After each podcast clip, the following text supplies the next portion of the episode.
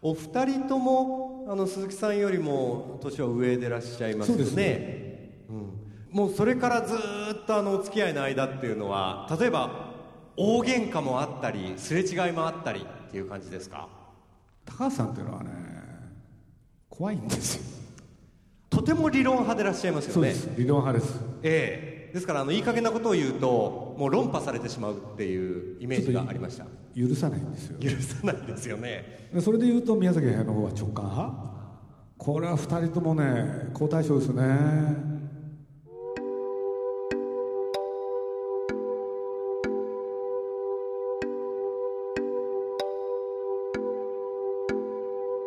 明けましておめでとうございます。鈴木敏夫のジブリ汗まみれ。本年もよろしくお願いします。2013年最初の放送は去年愛知県名古屋市の金城学院大学で行われた第1回現代子ども学科卒業生の集いにての鈴木さんの講演です。スタジオジブリの中核をなす高畑勲宮崎駿鈴木敏夫のトライアングル。鈴木さんが語るさまざまなエピソードから改めて3人の絆を感じていただきましょう。インタビュアーはフリーアナウンサーの小島和弘さんです。まあ、宮崎駿がよく言うんですけどね、はい。あのまあ、ホルスっていうのはそういうわけで監督が高橋さんで絵を描くのは宮崎駿、はい。実はその関係ってね約15年間やったんですよ。俺である時 たまたま分かってそれぞれが監督を始めるんですけどね、はい。宮崎駿にとって高橋さん何しろ自分抜擢してくれた人でしょ？でその後は友人？あそしてスタッフ？共同事業者ですよね。そしてある時からライバルになったっていうことでしょ？だから本当複雑なんですよね。ほんでねまあこれは宮さんをあえて褒めるとですね宮崎駿という人は朝早く起きて俺で早く会社に来て夜遅くまできちんと働くって。あのきちんとしてる男なんですよ。ただそれをねみんなにも強いるこれが大変なんですよね。あそうですね。宮崎駿という人は、まあ、最近でこそちょっと年取ったからあれなんですけれどカリオストロの頃なんかだとね何しろ制作期間短いから自分の身を削り時間を削るしかない。そうするとね会社に朝9時に来るわけですよ、ね、でみんななかなか来てないでしょ。そみんな来るのがやっと10時とか11時で夜まで働くじゃないですか、はで夜の12時になります。ね。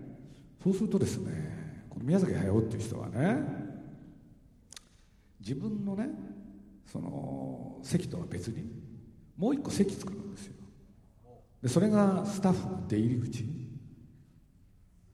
で12時になるとみんな家へ帰りたいじゃないですか。いもういいだろう今日はってことになりますよでね自分が何しろね、3時4時まで働く人だったんですよ。で誰か帰ろうとするじゃないですか。聞くんですね。帰るのかって。嫌な性格でしょ？これでね辞めちゃったスタッフだって言うんですよ。やっぱり。いや要するにね映画を作るチャンスなんてのは二度とないかもしれない。だったら全部の時間映画に使えようなんですよ皆さんに言わせればそういう人だから。で皆さんというのはさっきから言ってるように朝早く起きる。一方高橋さん。この人はね酔いっぱりなんですよ。すごい酔いっぱり。でだんだん夜遅くなってってねある時、まあ、これジャリンコチェーンなんですけどね会社へ来るのがね夜の12時ぐらいになったんですよね。12時になるとみんな帰るでしょ？そうすれ違うわけですよね。はい。そうそこで無茶言い出すんですよ。監督が来たのになんで帰るんですか？って高橋さんは夜の12時に来てもね朝になるでしょ？お昼になるでしょ？ずーっとやってられる人なんですよ。でお昼過ぎてぐらいからね帰りますか？っつってね家帰ったりね。そういう大変な監督を2人、まあ、あのジブリの中での巨匠2人ってことになりますけどおあのスタッフとどううまくやらせるかとかどうそのお二人を操ってらっしゃるんですか？プロデューサーとしては。はそんな大したことやってないんですけれど、えまあ、とにかくね高橋さんの方はこうしました。もうとにかくね本人が何言おうが迎えに行く。車で朝ね家行くんですよとにかく。ああほいでそういう人を決めてでとにかく昼までに入ってくれと。俺でね送り迎えしてたんですよ。俺でまあ僕なんかねまあ高橋さんってそうやって酔いっぱりでしょ？そう若い時なんかどうしてたのかなと思って。そしたらね分かったことがあるんですよ。何しろ宮崎駿はね若い時高橋さんのスタッフ。と同時に彼は車が好きなわけですよ。はあはい。そうするとね、まあ、ホルスの時もそしてハイジの時も母を訪ねて三千里も高橋さんの送り迎えやってたのは全部宮さんなんですよ。そうやってね映画作ってきたで、まあ、僕もそれの真似しようと思ってねこれ大塚さんっていう人から聞いたんでとにかく迎えに行くしかないと、俺でねあるスタッフを決めてね送り迎えやってたらね宮崎駿がね僕のとこへ怒りに来たんですよ。何やってんだと鈴木さん。高橋さんがそんな大監督かって。人にね送り迎えさせるなんてねとんでもないと。俺で僕だって頭にくるわけですよ。誰が始めたんですか？って皆さんでしょって。そうね。その時と今とは違うんだとか言っちゃってね。同僚の俺がやるのとね誰か専門の人を決めてやるのは違うだろうとかね。こういうことで揉めましたね。僕は昔映画を作る前そういうわけ徳間書店で雑誌を作ってたんですけれどそのアニメージュっていう編集部なんですけどね、はい。その24時間開放にしたんですね。ほんでその結果何が起きたかっていうとねそのまあ働く人は働く。でアルバイトの人はアルバイト。なんてやってるうちにねみんなねなんか起きる時間帯その他さっきの話じゃないけれどみんなバラバラでしょ？は結果24時間体制になってくるんですいよ。もう誰かが働いてるっていう。はい。これで夜中になれば働くだけじゃないですよね。雑談も生まれる、俺でねいろいろやってたらそれこへね出たり入ったりした人がなんだかんだでね500人600人。でそういう中からねはい。実はね、まあ、例えば「エヴァンゲリオン」のプロデューサーとかね。それからゲームの方のねすごいの作った人とかね。ある編集者とか作家とか、はい。評論家とかいろんな人がね誕生したんですよ。で僕はまあこれ持論なんですけどね。要するにそういう場があることによって実は人は育つ僕はどっかで思ってるんですよそれ。ところがね、まあ、さっきのお話でねおお分かりになれるかどうか。宮崎駿はね嫌なんですよそれ。ああの潔癖症だしね。あもうとにかくしっかり働いてもらわないと。そで僕はねそこら辺緩めた方がねあのいい人はね出てくるだからまあ僕公的なところであんまりここで喋んないんですけどねスタジオジブリの場合もね、うんはい。優秀なやつってね大体これそうなんだけれど朝起きれない人に多いんですね。優秀な人は朝起きれない。うーん。ところがね、はい。あ起きれないんだけど優秀でしょ？そう宮崎駿なんかはねこういう言い方するわけですよ。多少の才能だったら俺は誠実さの方が欲しいって言って。でジブリにはねその誠実な人を選ぶわけですよ。ところがそうやってやってるとなかなか優秀な人が集まんない。で僕は、まあ、あえてそういう言い方しますけれど必要悪。実はジブリのそばにねそういうある部屋を作ったんですよ。つまり朝は起きれないけれど。書かせたらお前はい。でそこにね何人か雇ったんですね。はそしたら宮崎駿がね僕内緒でやったんですよこれ。怒ってね真面目ながら「何やってんだと鈴木さんは」はいつって、はね？俺はねそういうのは認めないっつって。真面目な人だ。ね？ところが映画作り始めるでしょ。そうするとねそこにいる人たちが実は大活躍なんですよああそういうものですか。だからこれね本当に難しいんですよね。いやあの映画ってね映画に限らないですけれどなんて言うんだろう。才能も必要だけれど実は誠実さも必要。その両面があって一つのものはできる。僕はそう思ってるんですよ。だからね才能も欲しい誠実さも欲しい。そういうことなんですけどね。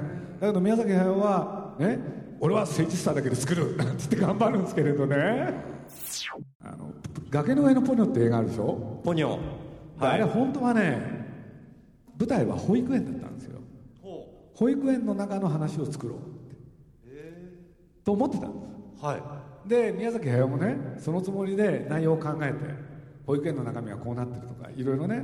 というのは彼ねこのあの若い時から保育園が大好きで。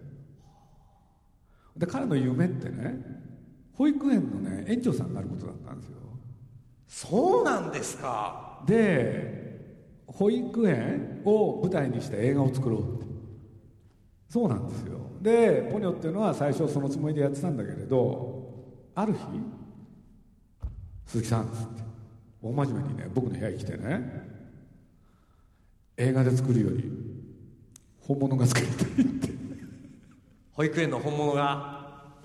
ほいでねそういう時のね宮崎駿っていう人はすごい面白い人でねあの一生のお願いって言うんですよね。子供みたいですね。そう。でねなんかねあの大学の時もね児童文化研究会かな。だからまあ子供が好きなんですよね。でどうしてもね保育園を作りたい。で僕は本当のこと言うとねこれは大変だと思ったんですよ。だって映画作るのと保育園作るのは違う。だって実際にね生きた子供を扱うわけだからそんな簡単じゃないとでも一方でねまあ実を言うと宮さんの奥さんからも頼まれてというのは宮崎のねあの若い時からの夢だと鈴木さん手伝ってくださいって言うからこれで僕としてはね、まあ、場所の確保もさることながら人の確保も必要なんででそのに尽力するんですけれどでそれがねまあ結果本当に作っちゃったんですよ。俺で実はポニョの方はそういうわけでもう本物作ったからね。保育園の話やめたっつって まあああいう内容になるんですけれどね。そしたらねちょうど昨日まあ僕は朝10時とかそのぐらいから会社行ってるんですけどね。12時ぐらいだったっけかな。11時ぐらいかな。皆さんがね僕の飛んできたんですよ。何かなと思ったらね「杉さん」って言うんですよどどうしどうしたんですか?」って言ったら「ちょっと面白いから行こうよ」って言うんですよ。で「何すか?」って言ったらねまあ今保育園があってね今ジブリの保育園、まあ、社内のあのお母さんたちのための保育園で今27人ぐらい子供預かってるんですけどね。そこに地下があるんですよ。はい。そこへ子供を預けてるスタッフたちが段ボールを使って迷路を作ったって言うんですよ。でね見てきたんだけどいいんだよって言うんですよ。俺でね僕本当は仕事があるんですけどね。まあそういう時はしゃあないなと思って。ほんで僕の隣にプロデューサー室っていうのがあってね、まあ、実は子供を持ったお母さんたちがスタッフなんでそしたらみんなも見たいって言い出して。これで宮さんにくっついてね。でみんなで見に行ったら本当に良かったんですよ。これでね段ボールも工夫すればこんなことができる。しかもスタッフって言うとみんなアニメーターでしょ？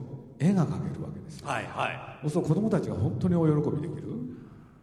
俺でそれを見終わってね俺でまあそみんなねそれぞれに職場に戻ってくるんですけれど、まあ、そういう日常っていうんですかね。あの僕のねあの隣のそのプロデューサー室に白木さんっていう白木さん。子供を2人持った岐阜県出身の白木信子っていう人がいるんですけどね、はいでまあ彼女は、まあ、僕のねいろんなアシストをしてくれる人なんでで当然宮崎駿とも親しいわけですよ。そしたらね、まあ、宮崎さん宮崎駿が来た時に2人で喋ってて「鈴木さん今日こんなことがあったんですよ」って言うから「何?」って言ったらね私がねまあジブリはね高畑勲これは長男だと。で年齢から言ってもねはい。宮崎さんは次男だろうと、そうするとね末っ子の鈴木さんは大変だって言ったらしいんですよ。そうですね。そしたらねはい。宮崎駿がねその白木さんに向かって「白木さんあなたは分かってないよ」って鈴木さんはね僕らのお父さんなんだよ。って言ったらしいんですよ。ああそうですか。何言ってんだろうこの人。でも課長なんだ。鈴木さんがだからね高畑勲と俺が子供なんだと。はあ。いや面白いこと言う人なんですよ。怪獣を作ったのは高畑さんなんですよ。はい。そうすると現実の子供を扱う。で2人の比較っていうで言うとね高橋さんの方がね現実にいる子供を表現するのがうまい。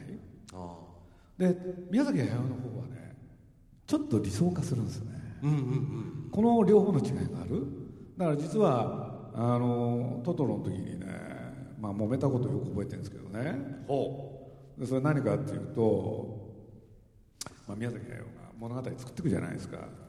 で最初ね皐月とメイの皐月。宮崎駿はねこれ小学校4年生だって言ってたんですよ。ううん。俺でね、はい。どう？って言って自分でね絵コンテっていうのを書くと僕に見せてくれるんですよ。で見てたんですけどね。僕途中でね「宮さん」っつって「何?」って言うからね「この子4年生ですか?」って。で僕はね4年生にしては大人びすぎてると。しっかりしてますよね。だから僕ねこう言ったんですよ。要するにお母さんが病気だと。で入院してる？これでお母さん代わりをしよう。子供ながらにそういうことを考えるのは分かる。だけどそれを完璧にやってのけられないのが本当の子供だろうとだとしたらねこの子は完璧すぎるっつって。だからこんなことやってたらこの子は中学になって不良になりますよって言ったんですよ僕。しっかりしすぎちゃっててね。世の中嫌になっちゃって。そしたらはい。怒ってね、ああ宮崎さんが。俺でね鈴木さんって声を低めてね。こういう子はいるんですよ。ってでいるんじゃなくていたっていた。で僕だってね売り言葉に買い言葉でしょ？どこにいたんですか？って言って俺がそうだったって。そうなんだ。でもこれがきっかけだったんですよ。これがきっかけっていうのはねその後コントが進んでって妹がいなくなって俺で姉ちゃん泣き出すでしょ？僕のとこ走ってきたんですよ「鈴木さん読んで」って。はいで「なんすか?」って言ったらね「目を泣かせた」ってよく覚えてんですよ。ね？妹がいなくなって泣かせたんだって。はい。もうこれでね完璧な子じゃないだろうと。でこれでね中学になっても不良にならないよね。って言いました結構気にしてらっしゃったんですね。あのね気にし屋なんですよ。あそうなんだそうなんです。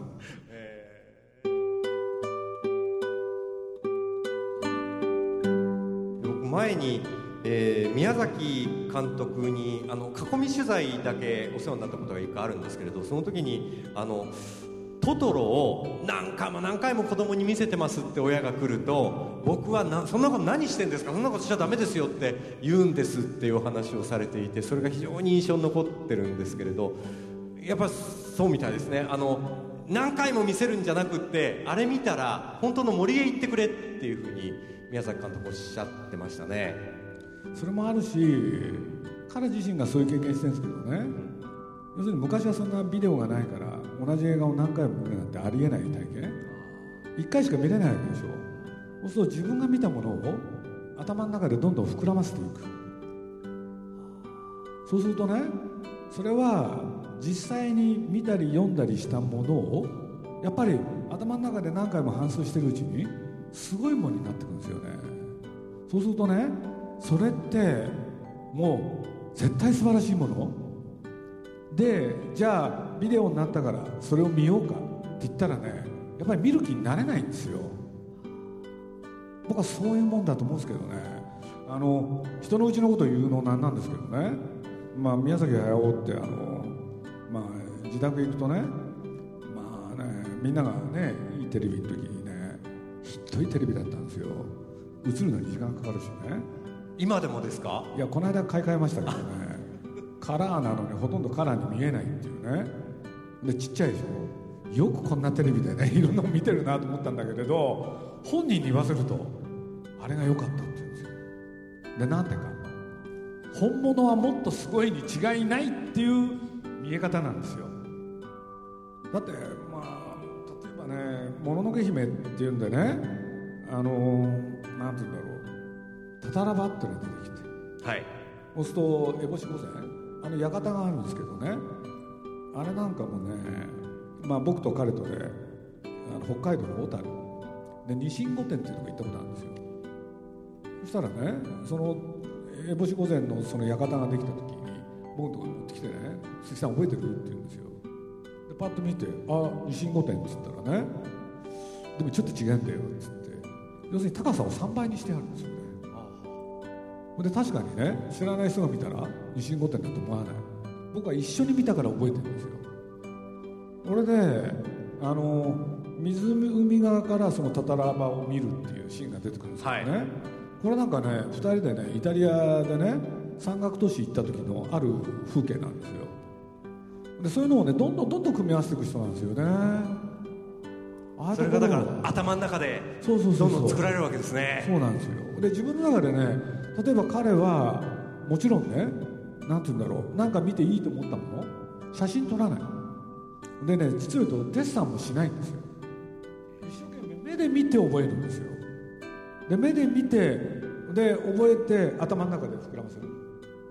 そうなんですよね。何か書くときにじゃあ資料なんかご覧になるってこともないですほとんど見ないですね。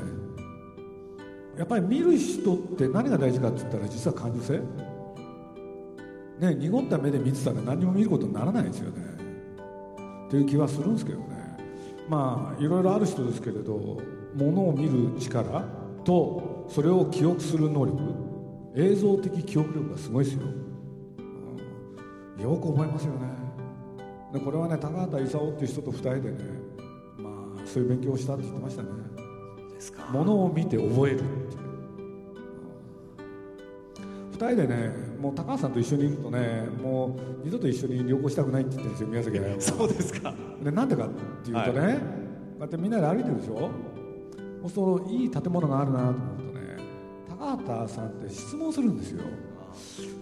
この間取りはどうなってるんでしょうか。考えなきゃいけないでしょ？いろいろもう知りたくなっちゃうわけですね好奇心で。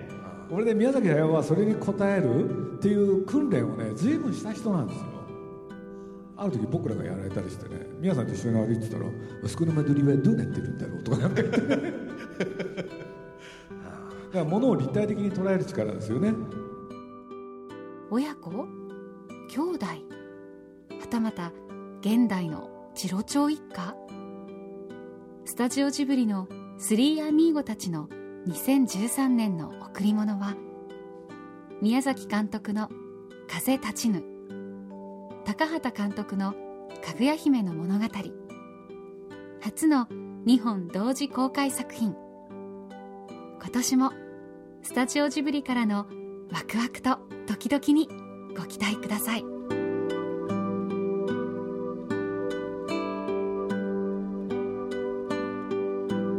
鈴木敏夫のジブリ汗まみれ。この番組はウォルト・ディズニー・スタジオ・ジャパン。JAL 町のホットステーションローソン。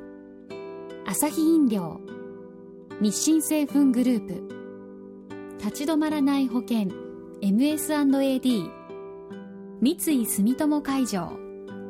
au の提供でお送りしました。